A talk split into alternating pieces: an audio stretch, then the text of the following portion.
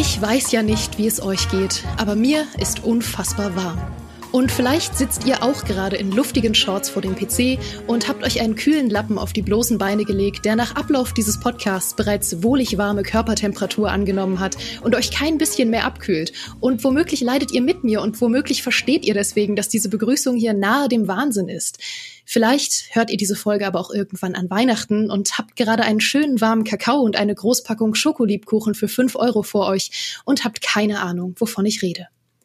Wer aber weiß, wovon ich rede und wer eventuell gerade eine kurze Hose anhat und Schokolebkuchen isst, wer weiß das schon, ist mein heutiger Gast. Er ist auf gut Deutsch unserer Kopf des Podcasts, hat auch einen wirklich guten Kopf und langsam weiß ich wirklich nicht mehr, wie oft ich ihn noch fragen soll, ob er ein Vampir ist, bis er es endlich zugibt oder mir diesen Podcast wegnimmt. Herzlich willkommen, Micha. Was spielst du so? Ich bin kein Vampir und spiele Endless Legend, um eine historische Ungerechtigkeit zu korrigieren. Oh, das klingt spannend. Vor allem, es sind direkt zwei Lügen in dieser Aussage. Die eine lasse ich einfach mal so stehen und das andere ist eine dreiste Marketinglüge, denn ich habe gehört, dieses Spiel ist gar nicht endless. Ja, das stimmt. Es hört irgendwann auf. Ähm, aber es ist tatsächlich ein Spiel, und das ist die historische Ungere äh, Ungerechtigkeit, das wir bei der GameStar nie getestet haben. Weil das ja. ist ursprünglich ja im September 2014 rausgekommen und ich weiß nicht mehr, was uns damals, ist ja jetzt auch schon knapp acht Jahre her, ups, was uns damals geritten hat zu sagen, nö, nicht spannend genug, das testen wir nicht. Aber jetzt so, äh, jetzt wo ich alt und weise äh, geworden bin, ohne ein Vampir zu sein, habe ich mhm. mir gedacht, jetzt musst du das endlich mal spielen, auch um die Amplitude Studios, die ja auch Humankind äh, gerade veröffentlicht haben, noch besser verstehen zu können. So. Und deswegen spiele ich es jetzt. Und es macht sogar mhm. Spaß. Mhm.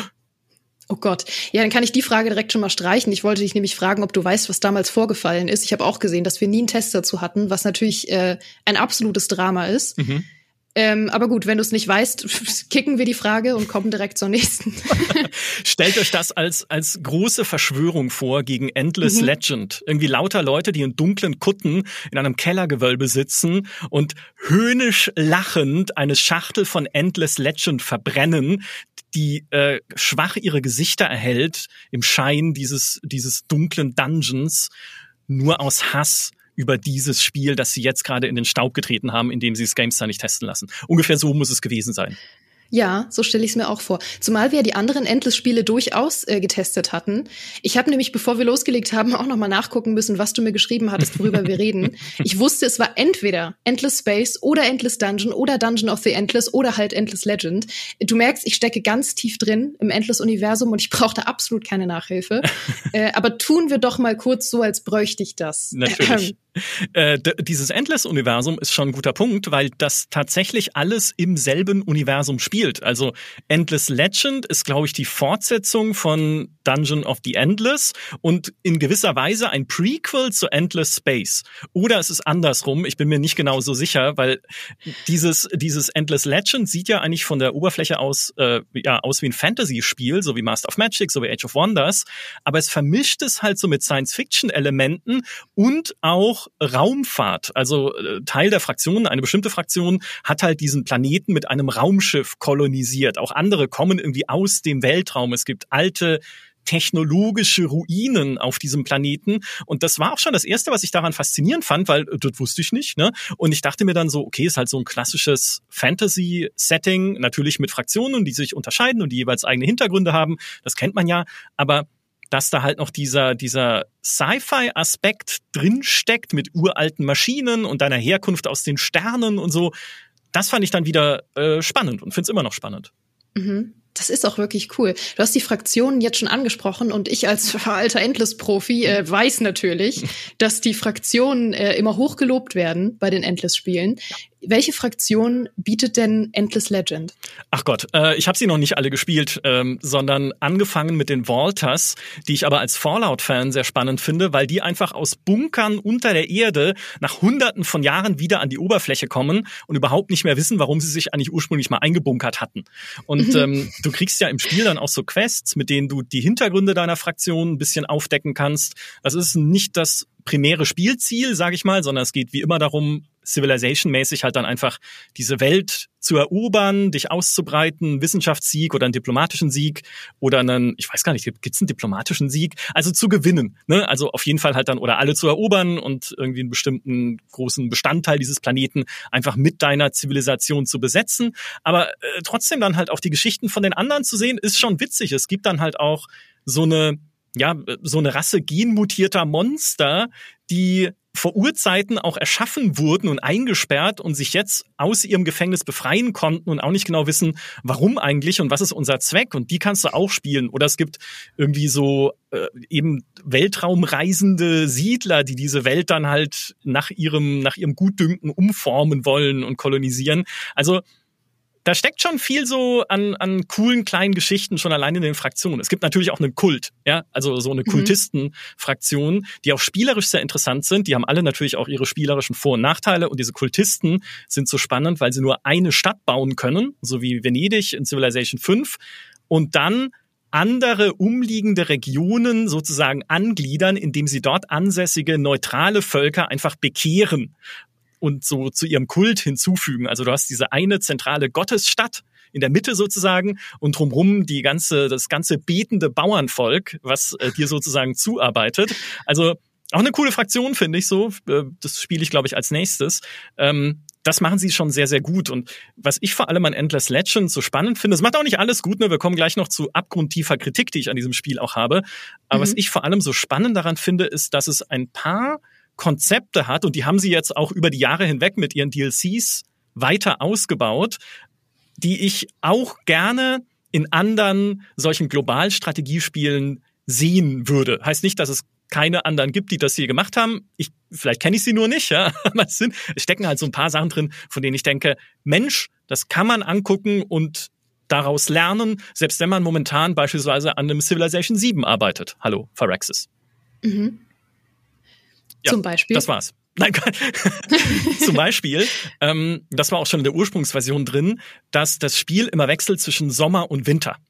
Mhm. Ähm, und der Winter ist halt sehr besonders, weil er deine Erträge in den Städten zurückdreht. Also du kriegst einfach weniger Nahrung, du kriegst plötzlich weniger Geld, du kriegst weniger äh, Produktion, deine Einheiten bewegen sich langsamer, deine Sichtweite sinkt.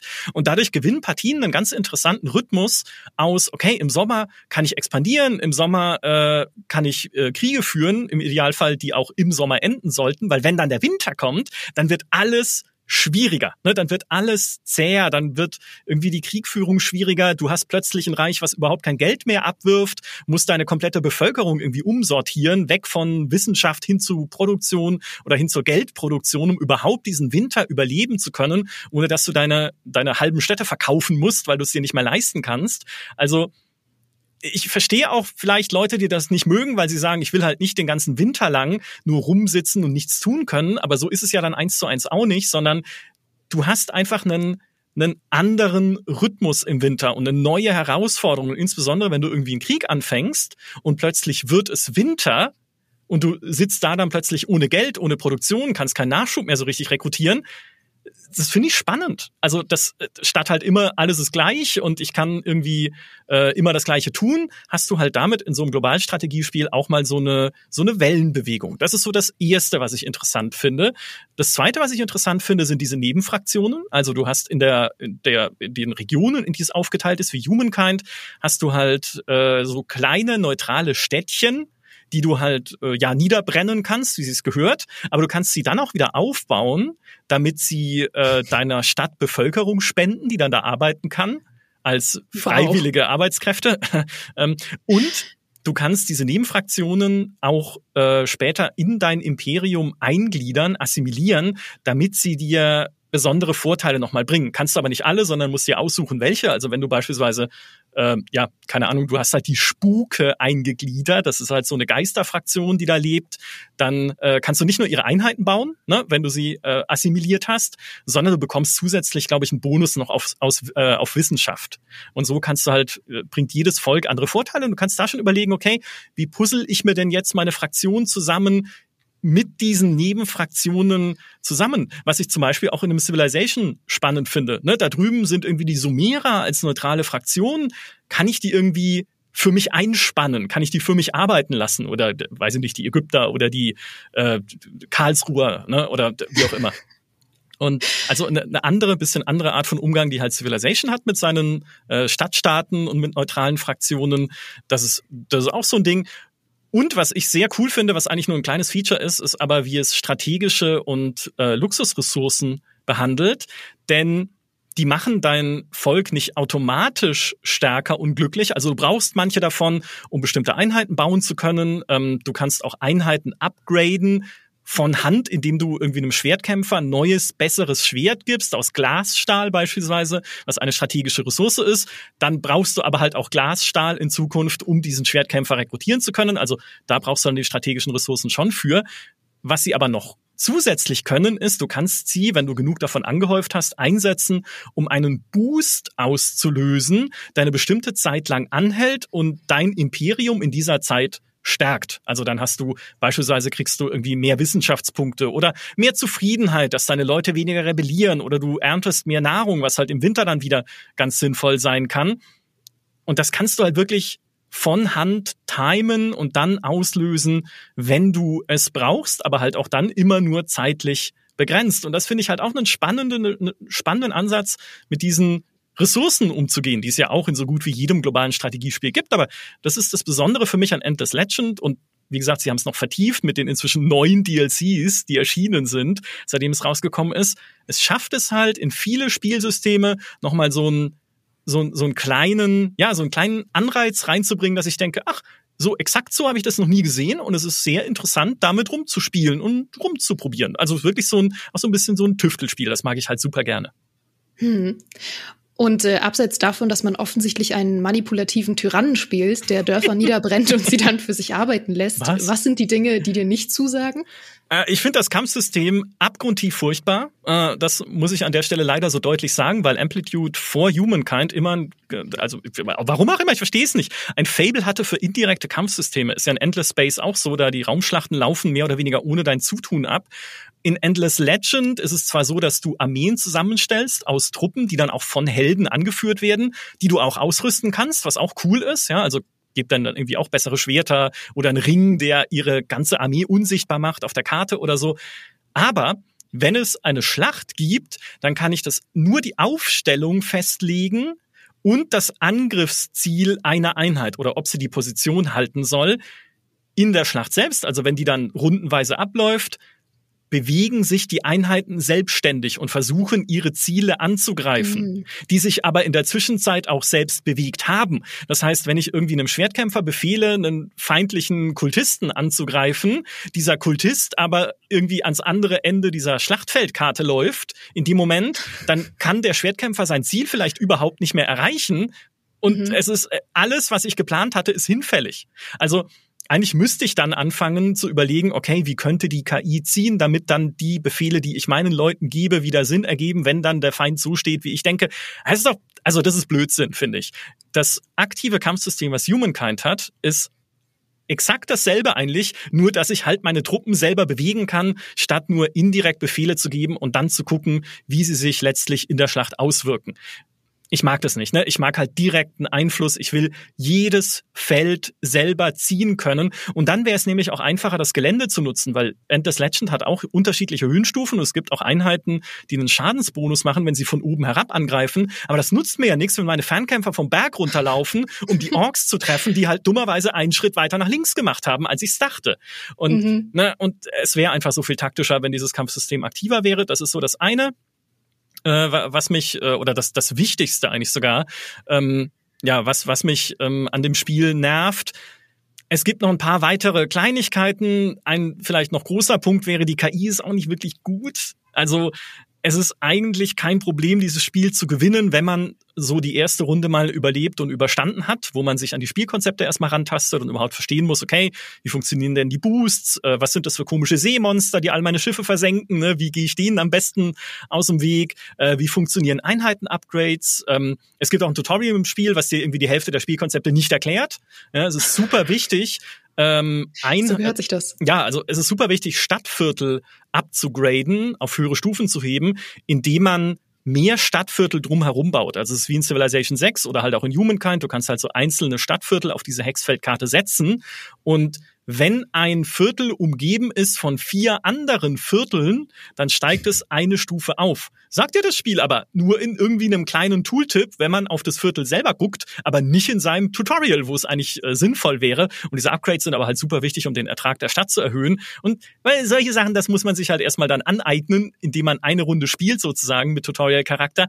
Aber wenn man dann diese Konzepte mal durchblickt hat, dann ist es, finde ich, fast schon zu einfach, weil die KI, und das ist ein Amplitude-Problem, was sich so ein bisschen durch ihre Spiele zieht, sehr passiv ist oft. Oder selbst wenn sie aktiv wird, ist sie dann auch zu einfach, wieder in ihre Schranken zu verweisen. Also mir haben zum Beispiel die Kultisten dann den Krieg erklärt und haben auch versucht, mich anzugreifen, aber ich konnte irgendwann halt jeden ihrer, oder beziehungsweise eigentlich sofort konnte ich jeden ihrer Angriffe einfach abwehren weil ich als Walter noch dazu die ganz coole Spezialfähigkeit habe, dass ich einfach meine Armeen zwischen Städten hin und her teleportieren kann. Dann sehe ich halt, okay, die Kultisten greifen links an, teleportiere ich schnell dahin, greife sie da an oder wehre sie da ab, dann teleportiere ich wieder zurück, wehre sie da ab. Also da fehlt halt so auch von der KI die Fähigkeit, Truppen mal richtig zusammenzuziehen, konsequent irgendwie, die waren deutlich mächtiger als ich eigentlich, aber konsequent anzugreifen, dich unter Druck zu setzen. Also das ist vielleicht der andere, der andere große äh, Kritikpunkt, den ich noch daran hätte.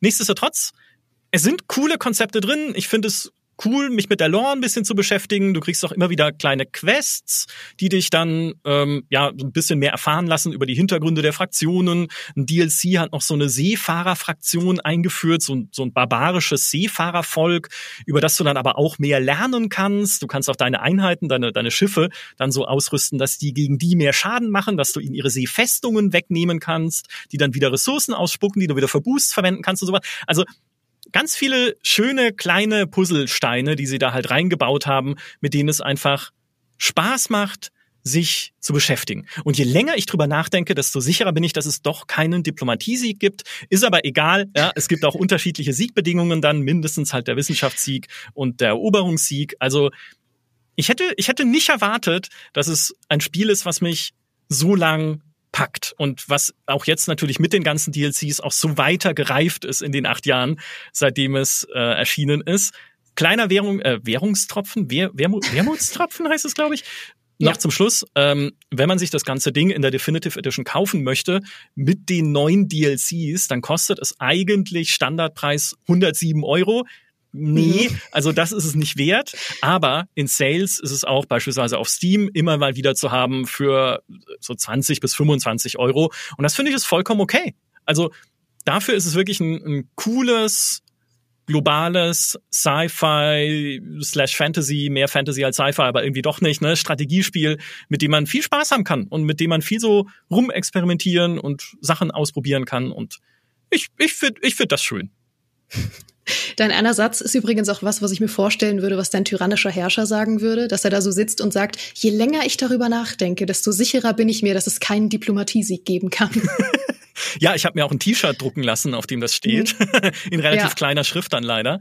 Aber ähm, ja, das ist, das ist mein Credo sozusagen. Aber irgendwie, ne, weil ich dann auch irgendwann gemerkt habe, es gibt ja niemanden in dieser Welt, der mir etwas entgegensetzen kann, so richtig, was die KI angeht. Also ja, dann schrubbe ich sie halt weg. Ne? Ach, ein ganz ja. cooles Konzept vielleicht, bevor ich es vergesse, das ich äh, weiß gar nicht, ob das ein DLC auch hinzugefügt hat, ist aber jetzt grundsätzlich auch egal, sind äh, die Urkane. Und die Urkane sind riesige Monster, die hin und wieder in dieser Welt sich aus dem Boden graben und die kannst du, wenn du sie mit deiner Armee besiegst, also die sind ziemlich stark, weil sie riesig sind, aber wenn du sie besiegst, kannst du sie zähmen und dann auch wieder für deine Zwecke einsetzen. Und die haben sogar, wie auch Helden, einen eigenen kleinen Talentbaum, in dem du wiederum Fähigkeiten für sie freischalten kannst, was sie halt entweder irgendwie auf der Kampagnenkarte stärken oder wie sie dann, wenn du sie als äh, offensive Waffe einsetzt, äh, auch mit ihren Truppen irgendwie stärken und sowas, ähm, weil die, die, die brüten dann auch so, so kleine Lausviecher aus, also die erzeugen auch Armeen und auch das wieder, ne, schöne Idee einfach, dass man auch diese, diese, diese Monstren dann noch irgendwie erobern und für sich einsetzen kann. Ich find's gut. Ich, ich mag Endless Legend. Ich glaube, das ist meine, meine Bottomline bei dem Ganzen. Ja, und das wird meine Headline. Ich mag Endless Legend, Michael Graf. ja, wunderschön. Ach schön. Danke, dass du dich äh, mal wieder selbst bei mir eingeladen hast. Es ist mir immer eine Freude. Immer wieder gern, ja. Und äh, wie immer auch ein Dankeschön äh, und alle Liebe, die ich habe an euch da draußen für eure grandiosen Bewertungen. Ähm, ich möchte heute eine ganz besondere in diesem Podcast verlesen und die passt ganz herrlich zu dem, äh, was wir heute schon alles besprochen haben im Sinne von tyrannischen Herrschern und so weiter. Und zwar hat uns Sino One auf iTunes geschrieben, so sei es König Maurice. Wie Maurice Weber es befohlen hat, hier meine fünf Sterne. Eigentlich hatte ich vor, mehr zu geben, aber Maurice wollte fünf. Enttäuschen sollte man Maurice nicht, weil sonst die Gefahr besteht, dass er aus Wut den neuesten Teil der Siedler über mehrere Tage spielt und das Schlimmste auch noch streamt. Aber mal im Ernst, fünf von fünf habt ihr verdient. Es ist ein sehr unterhaltsamer Podcast und die Gästeansagen von Geraldine sind jetzt schon Kult. Oh. Super. Danke, danke, danke. Dankeschön. Und äh, ja, wir werden an Maurice weitergeben, dass sein Kopf dranbleiben darf. Ja. Je länger ich darüber nachdenke, desto sicherer ist es, dass nicht weniger als fünf Sterne gegeben werden können. Korrekt. Michael Graf. Wer sich die Folge mit äh, Maurice nochmal anhören möchte, in der er euch allen befiehlt, fünf Sterne für diesen Podcast zu geben und über die Siedler 2 spricht, der kann das natürlich sehr, sehr gerne auf Spotify, iTunes und Co. tun und uns vielleicht sogar auch eine Bewertung dalassen, wenn ihr Lust habt. Und damit hoffe ich, wie immer, ihr hattet ein famoses Frühstück, einen sicheren Weg zur Arbeit oder habt schon mal richtig schön Weihnachtskekse gebacken. Wir hören uns hier nächsten Freitag wieder. Bis dahin, macht's gut. Tschüss.